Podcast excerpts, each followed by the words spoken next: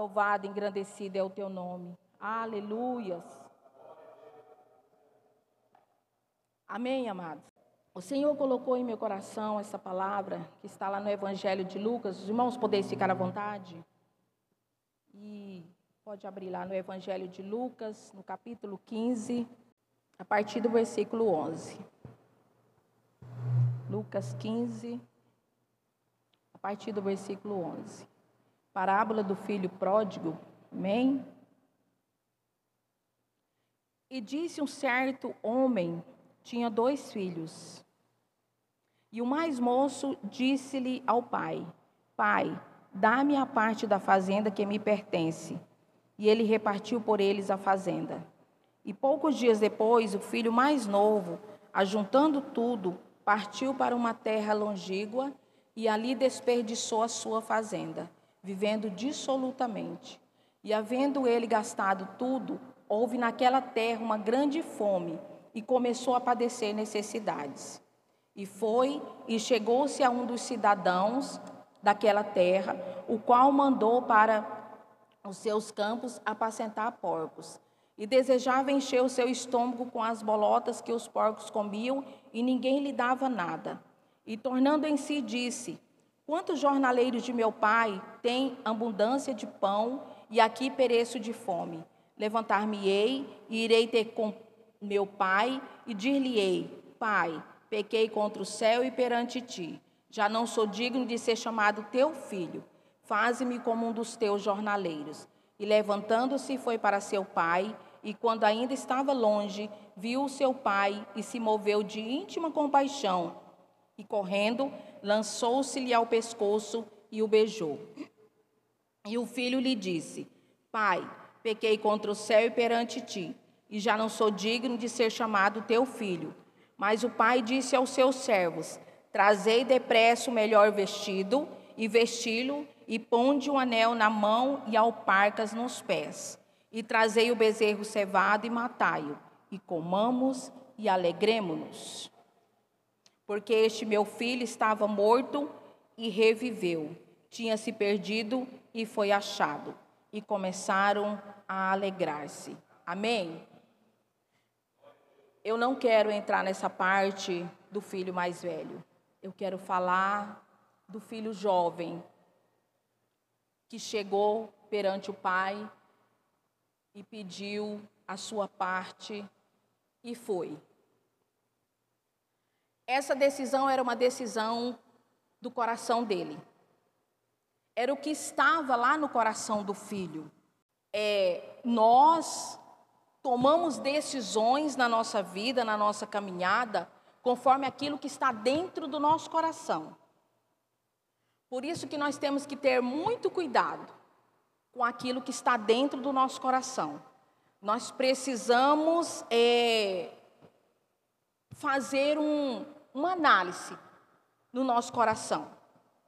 Porque nós, quando estamos com o coração cheio, algumas vezes de rancor, de muitas feridas, é, se é para a respeito de alguma pessoa, nós ferimos aquela pessoa, porque está dentro do nosso coração.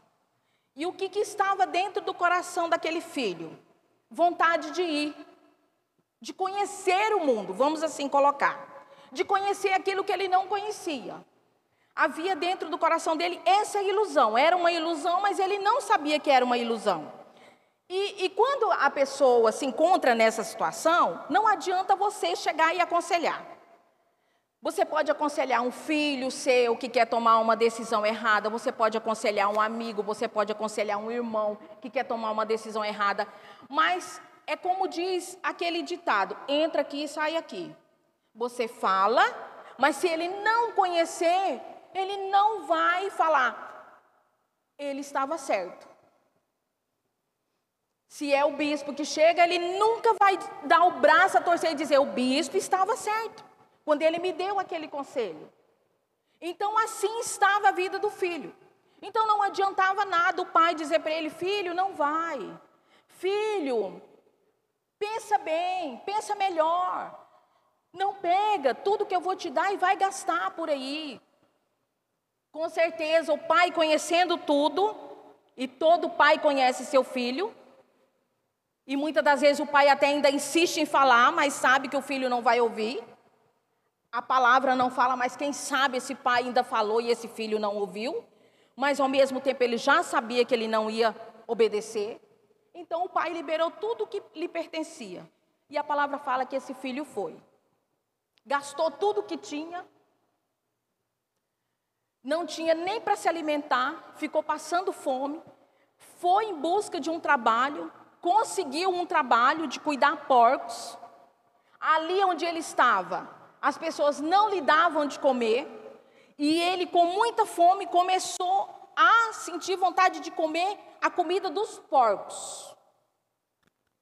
A palavra também não fala se ele chegou a comer.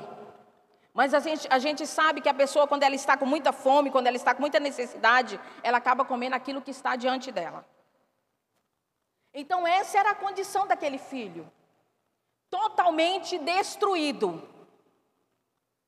Mas um dia ele refletiu e ele lembrou da casa do pai. O filho lembrou da casa do pai. A palavra do Senhor fala assim: ensina o teu filho o caminho que ele deve andar, porque mesmo quando ele crescer, ele não vai se desviar. Por que, que essa palavra está dizendo assim?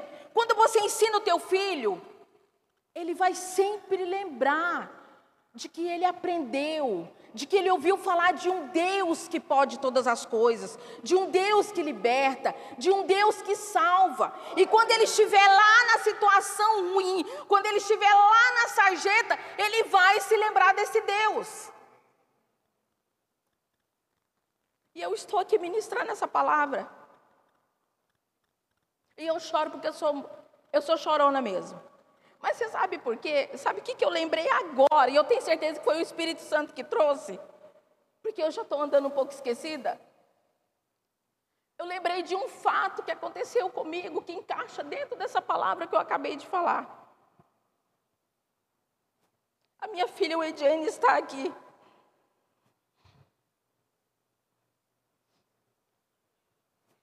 E quando aconteceu esse fato na minha vida, o Ediane tinha sete meses de idade.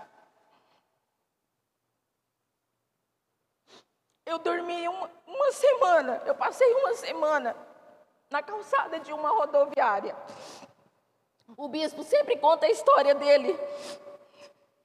Vocês não sabem de onde o Senhor me tirou. É por isso que cada dia mais eu amo este Deus porque Ele realmente me tirou do monturo, do lamaçal. Mas Ele me colocou num lugar firme, numa rocha firme que é Jesus. Eu quero contar em rápidas palavras. Eu estava naquela calçada, naquela rodoviária. Eu era casada, meu esposo desempregado. Nós saímos da nossa cidade, fomos para a cidade de Imperatriz, Maranhão. Chegamos lá, o dinheiro acabou-se. Nós fomos expulsos de uma pensão onde a gente estava porque não tinha dinheiro para pagar. Ele olhou para mim e disse: Nós temos que ir para a calçada da rodoviária. E eu fui com essa criança pequena. E eu me lembro que eu estava ali sentada e a minha mãe ministrou muito para mim. Eu não tinha me batizado, eu não tinha firmado na igreja, mas eu ouvia aos 15 anos minha mãe ministrando para mim, me levando na igreja. E um dia eu estava sentada nessa calçada e chorando. Eu olhei para o céu e eu falei: Senhor, se tu existe mesmo, como a minha mãe me disse, me tira deste lugar, me tira daqui. O Senhor me tirou daquele lugar.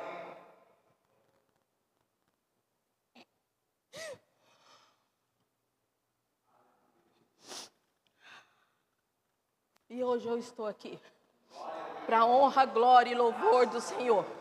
E a minha filha está aqui bem. Nessa época chegaram a me pedir ela. Passava e me viu naquela situação e não entendia o porquê. Me dá essa criança para me criar. Glória a Deus que o Senhor trabalhou no meu coração e não deixou eu dar ela para ninguém, porque senão hoje eu estaria aqui, ó, amargurada. Mas eu estou aqui olhando para ela, linda, né? Não sei para quem que ela puxou tão linda assim, né? para a mãe é que não foi, certeza. Amém, amados? Vamos voltar.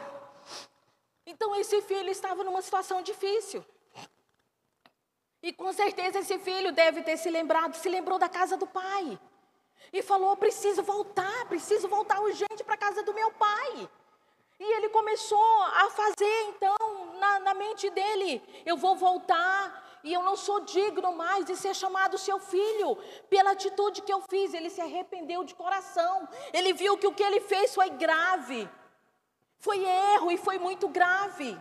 E ele falou: Eu não sou digno de chegar lá e falar, pai, me receba como seu filho novamente.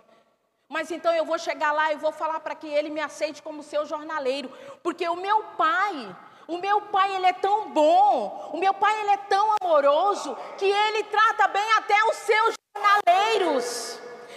Esse é o nosso pai, igreja. Ele não faz acepção de pessoas. Ele trata todos muito bem, todos da mesma maneira. Não existe classe, não existe cor para o nosso Deus. E aí o filho refletindo na atitude do pai, que o pai era um pai muito bom, então eu vou. E o filho foi. A palavra fala que o pai avistou o filho ao longe, quando o filho estava vindo. E qual foi a atitude do pai quando ele avistou o filho ao longe? Quando a gente faz essa leitura, a gente pensa assim que foi o filho que correu e abraçou o pai, né? Não, foi o pai que correu e abraçou o filho. Tamanha era a sua alegria, porque o seu filho estava de volta. E aí o pai, mais que o filho, chegou e falou: Pai, pai, eu estou aqui, me perdoa, pequei contra o Senhor, pequei contra o céu e contra ti. Não sou digno mais de ser chamado teu filho, mas eu estou aqui, meu pai. Me receba pelo menos como um dos seus funcionários, como um dos seus empregados. Mas o pai não o recebeu como um dos seus empregados. O pai o recebeu como filho, porque nós somos filhos.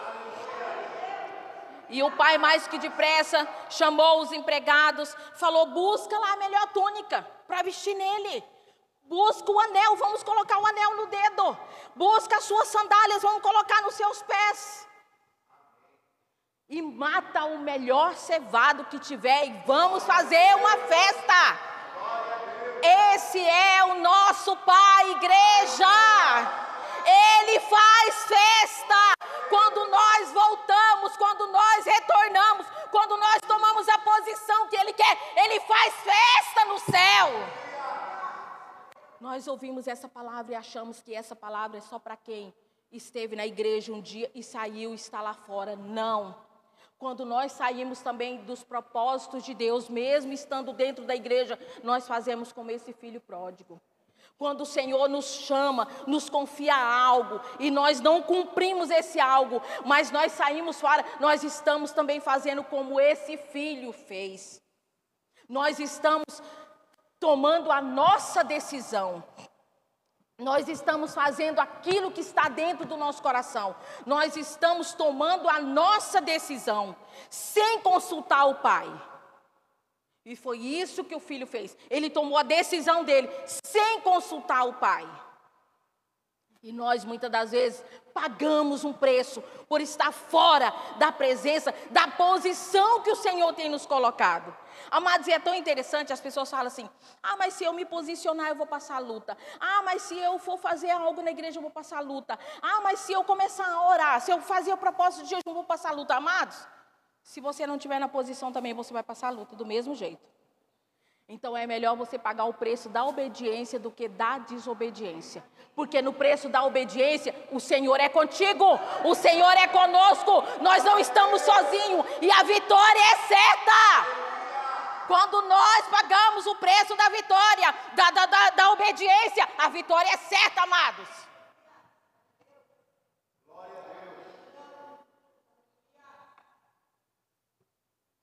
Então eu quero te falar nessa manhã. Não sei qual o propósito de Deus para a sua vida. Qual o projeto do Senhor para a tua vida. O que Ele tem escrito para você fazer, para você caminhar. Você está fora? Não sei qual o motivo. Faça uma reflexão. Volte. Retome a sua posição novamente de filho.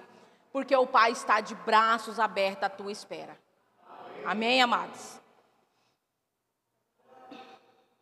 Acho que eu fiquei tão empolgada no começo que eu esqueci de falar até o tema da palavra. Agora que eu vou falar. Temos um Pai que nos ama acima de tudo. Amém? E eu quero trazer aqui nessa palavra o significado da túnica, do anel e da sandália. Amém? Significado da túnica. Na época de Jesus, a túnica indicava a classe social que a pessoa pertencia. Os escravos se vestiam com roupas simples e comuns. Suas vestimentas os identificavam de longe.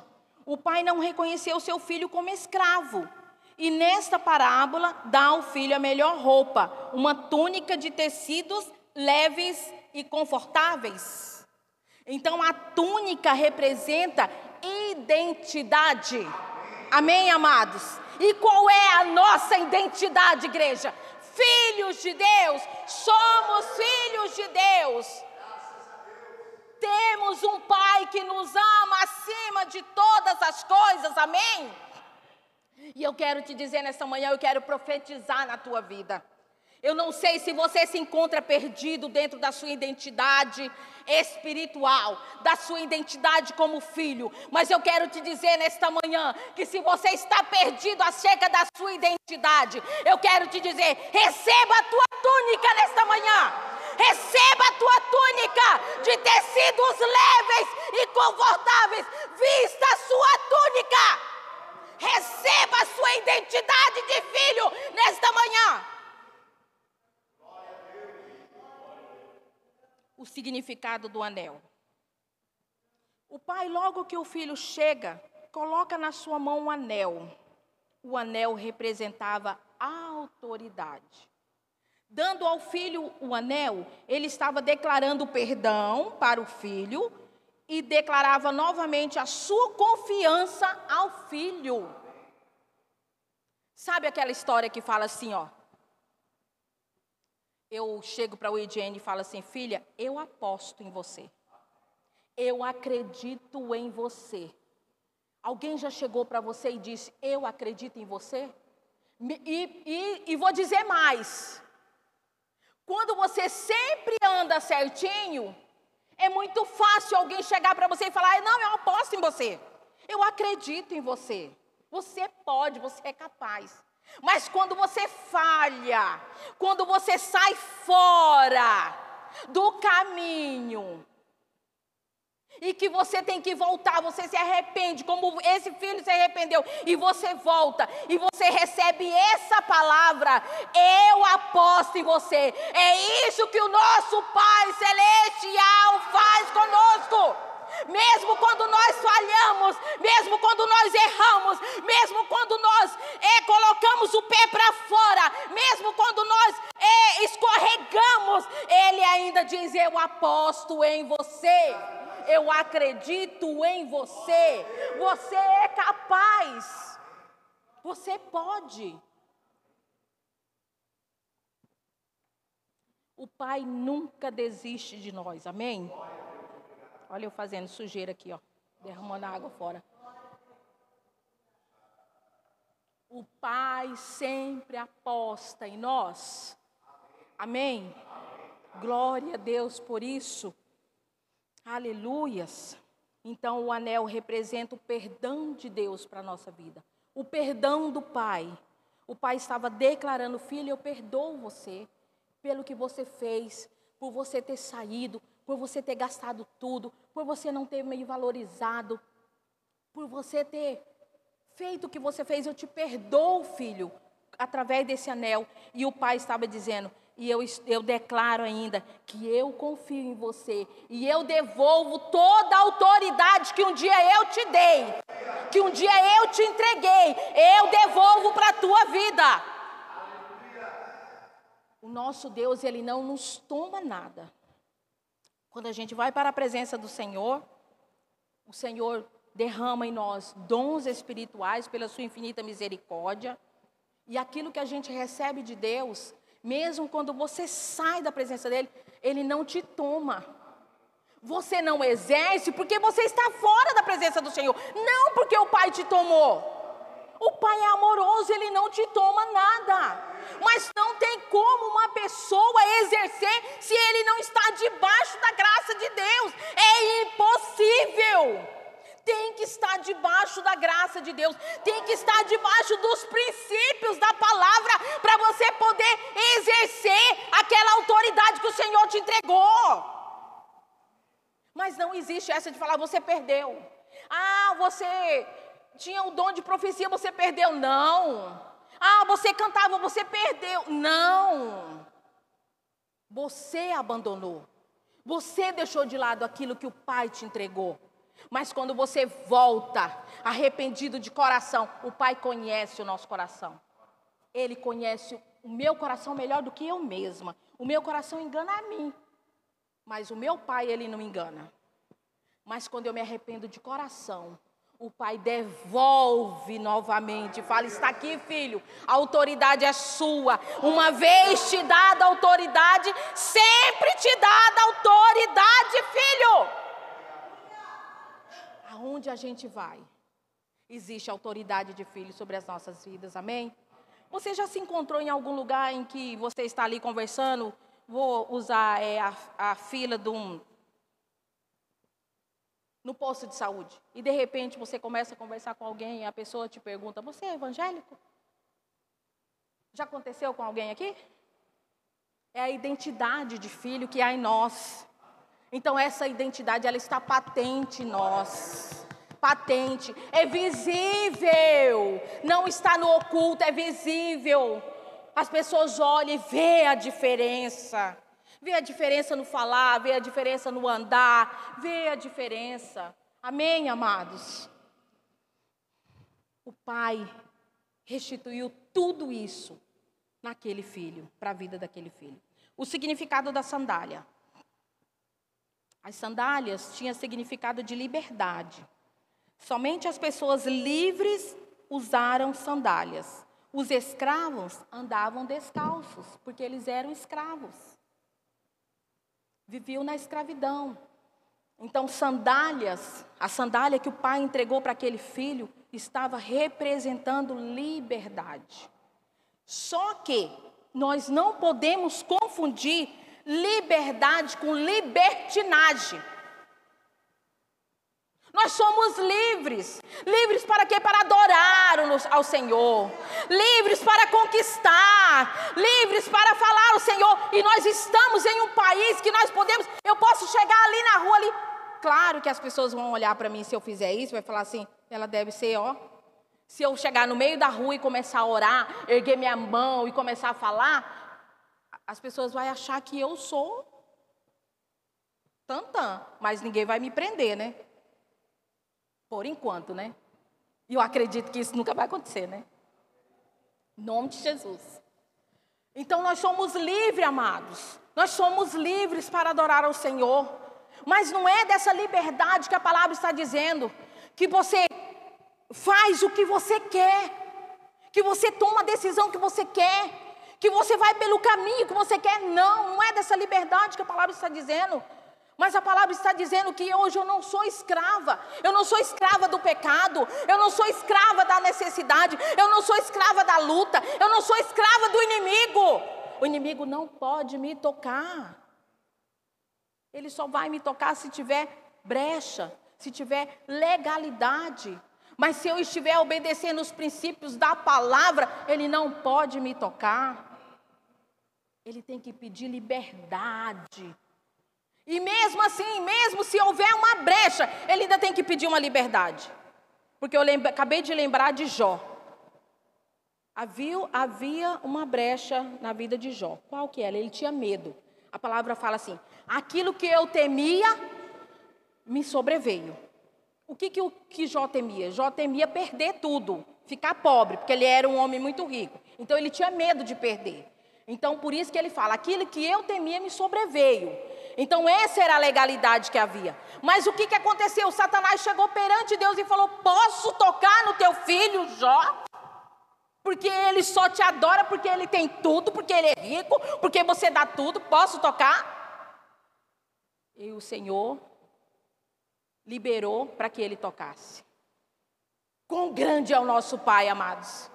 Ele nos protege. Até quando nós estamos errados, Ele nos protege. Até quando nós estamos falhos, Ele nos protege. Então eu quero te dizer, igreja, vale a pena obedecer ao Senhor. Vale a pena entrar na posição que Ele quer. Vale a pena obedecer aos princípios da palavra.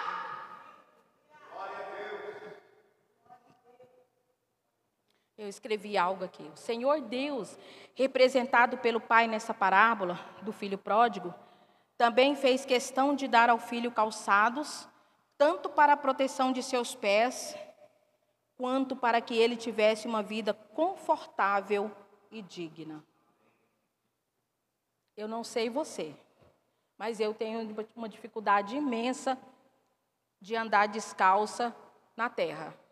Eu não sei você. Eu não consigo. Meus pés são muito sensíveis. Eu, eu sinto dores. Se eu vou usar um exemplo bem prático, e às vezes isso acontece, às vezes com mulheres, né? Que usa salto, né? Se você põe o sapato e o sapato começa a te apertar, aí na hora de ir embora para casa você tira o sapato do pé e vai embora descalço? Se isso acontece comigo, eu sofreria muito, porque até no asfalto para mim pisar, as pedras doem nos meus pés. E até com isso o pai se preocupou com o filho. Ele deu é, calçados para ele, para que ele tivesse conforto. E quem não quer uma vida confortável? Uma vida confortável não significa que seja uma vida sem problemas, sem dificuldades, sem lutas. Não é disso que a palavra está dizendo, mas está falando de uma vida confortável. E aonde tem conforto tem alegria, aonde tem conforto tem paz. Aonde tem conforto tem a prosperidade. Pode faltar hoje, mas amanhã vem.